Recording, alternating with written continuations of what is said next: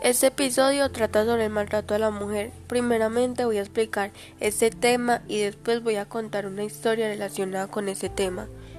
La violencia contra la mujer constituye un problema social importante y los datos actuales nos indican que las medidas adoptadas por el sistema jurídico son insuficientes.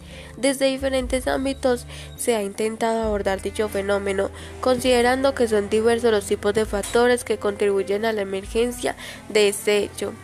En ocasiones se tiende a justificar la violencia contra la mujer apelando a posibles desequilibrios mentales del agresor. Sin embargo, creemos que existen, junto con los factores psicológicos de la víctima y del agresor, otro tipo de factores de, otro tipo de, factores de carácter de carácter social que influyen significativamente en las acciones violentas. Hasta finales del decenio de 1980, la violencia contra la mujer no fue un tema prioritario. Los estudios realizados indican que se trata de una problemática social que trasciende aspectos económicos, sociales, psicológicos y culturales.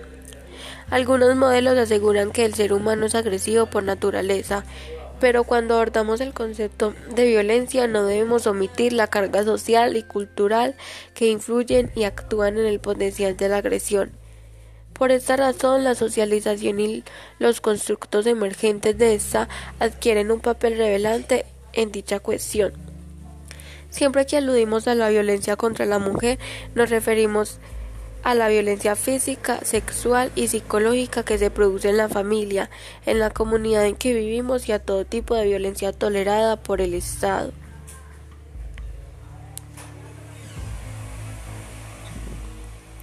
La socialización y la construcción del género en la violencia contra la mujer. El modelo patriarcal ha influido sustancialmente en la percepción del hombre y de la mujer en la sociedad actual. Así, a la mujer se le ha atribuido funciones como el cuidado de la familia y la crianza, mientras que el hombre es el mayor protagonismo ha tenido y tiene en la sociedad hecho que ha justificado la mayor asunción de responsabilidades, pudiendo aspirar a puestos profesionales de mayor relevancia. Son atribuciones y actitudes a las que no puede negarse el hombre. Desde esta estructura de sociedad las relaciones humanas que se establecen son de poder, de dominio, sumisión y no igualitarias. Junto a este modelo hay que descartar el concepto de socialismo que se desarrolla entre la cultura masculina y femenina, entendidas como modos de vivir el modo mundo. Son culturas en las que influyen los roles de género, es decir, como se espera que, que socialmente actúen hombres y mujeres, los procesos de socialización son diferentes para la cultura masculina y para la femenina. Sin embargo, desde la estructura patriarcal solo existe un, un modo de ver el mundo que es el dominante y por eso al hombre se le educa para la seguridad la fortaleza, la autonomía, la agresividad, la actividad, la rapidez y la valentía, y a la mujer para la debilidad, la dependencia, la ternura, la inseguridad, la pasividad y la cobardía. Además, a cada uno se le enseña a comportarse según los roles que deben desempeñar, de tal manera que de la mujer se espera que sea madre y esposa, mientras que del hombre se espera que sea el responsable del poder económico, social y sexual. De hecho, cuando un hombre es poco valiente, poco agresivo y poco dominante, se dice que es poco varonil. Y lo mismo sucede con las mujeres que se comportan con valores masculinos. En definitiva, lo masculino y lo femenino construye la identidad del hombre y de la mujer respectivamente. Como consecuencia de esta construcción de género, el modelo de relación social se basa en la dominación en el caso del hombre y en la sumisión en el de la mujer, y el valor expresado por el hombre se sostiene en relaciones de poder siempre con carácter violento, mientras que el de la mujer se focaliza en el mundo de las emociones y relaciones familiares. Son estas diferencias presentes entre hombres y mujeres las que nos permiten concluir que se trata de un concepto construido socialmente y que por lo tanto puede, puede y debe ser cambiado, de modo que la violencia es aprendida socialmente, no es innata a la biología o genética del varón, es una forma de ejercer poder mediante el empleo de la fuerza física, psíquica, económica o política. Necesariamente implica que existan dos pueblos o dos personas, uno se encuentra en una posición superior a la otra.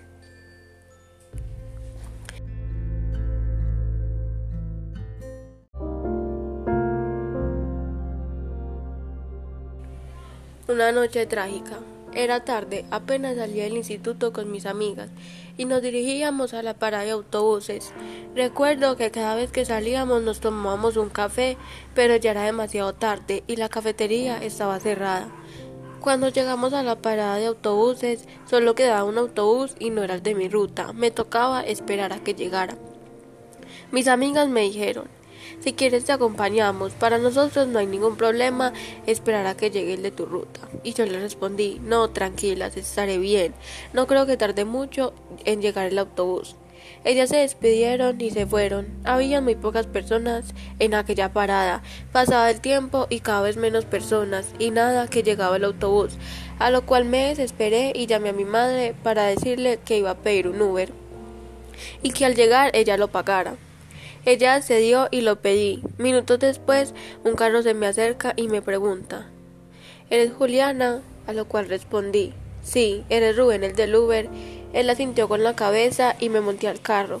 La carretera estaba oscura y no alcanzaba a ver bien por donde iba. En un momento me sentí incómoda, como una sensación de que algo malo me iba a pasar. Me asomé por la ventana y vi que no era el camino hacia mi casa. Me puse muy nerviosa y él lo notó y aceleró el carro.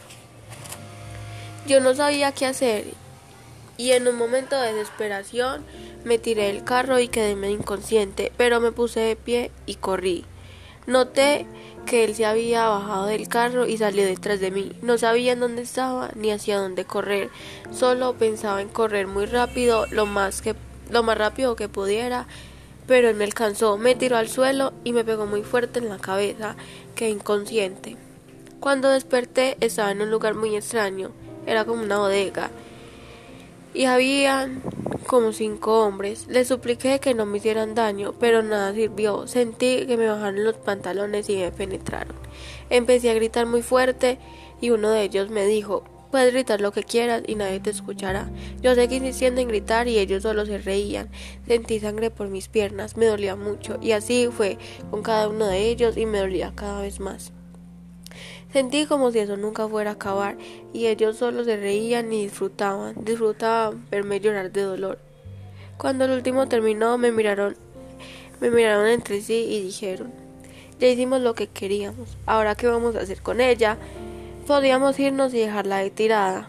No, ella nos denunciaría. Yo les dije que no iba a decir nada, que por favor me dejaran ir, pero no quisieron.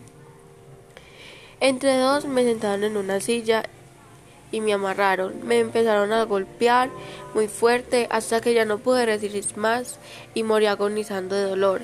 Vi cómo ellos cogieron mi cuerpo y cortaron cada extremidad y la echaron en una bolsa cada una y la enterraron en un bosque. Horas después vi como mi mamá preocupada embarcaba mi celular y después de mis amigas. Todas ellas le dijeron que la última vez que me vieron fue en la parada de autobuses. Todos se reunieron para buscar mi cuerpo, porque era preocupante que yo no hubiera llegado a casa. Vi como todos buscaban. Mi madre lloraba angustiada por no saber nada de mí. Pasaron dos meses y fue cuando la policía encontró mi cuerpo en completa descomposición. Lo peor fue cuando mi madre se dio cuenta. Ella no quería creer. Solo decía que era mentira, que yo estaba bien, pero no, yo ya estaba muerta, me habían matado. Días después, en mi funeral, yo veía la tristeza de todos, pero ellos solo querían saber qué había pasado conmigo porque me habían matado. Pasó el tiempo y la policía descubrió qué había pasado y quiénes lo habían hecho. Fue ahí cuando pude descansar en paz.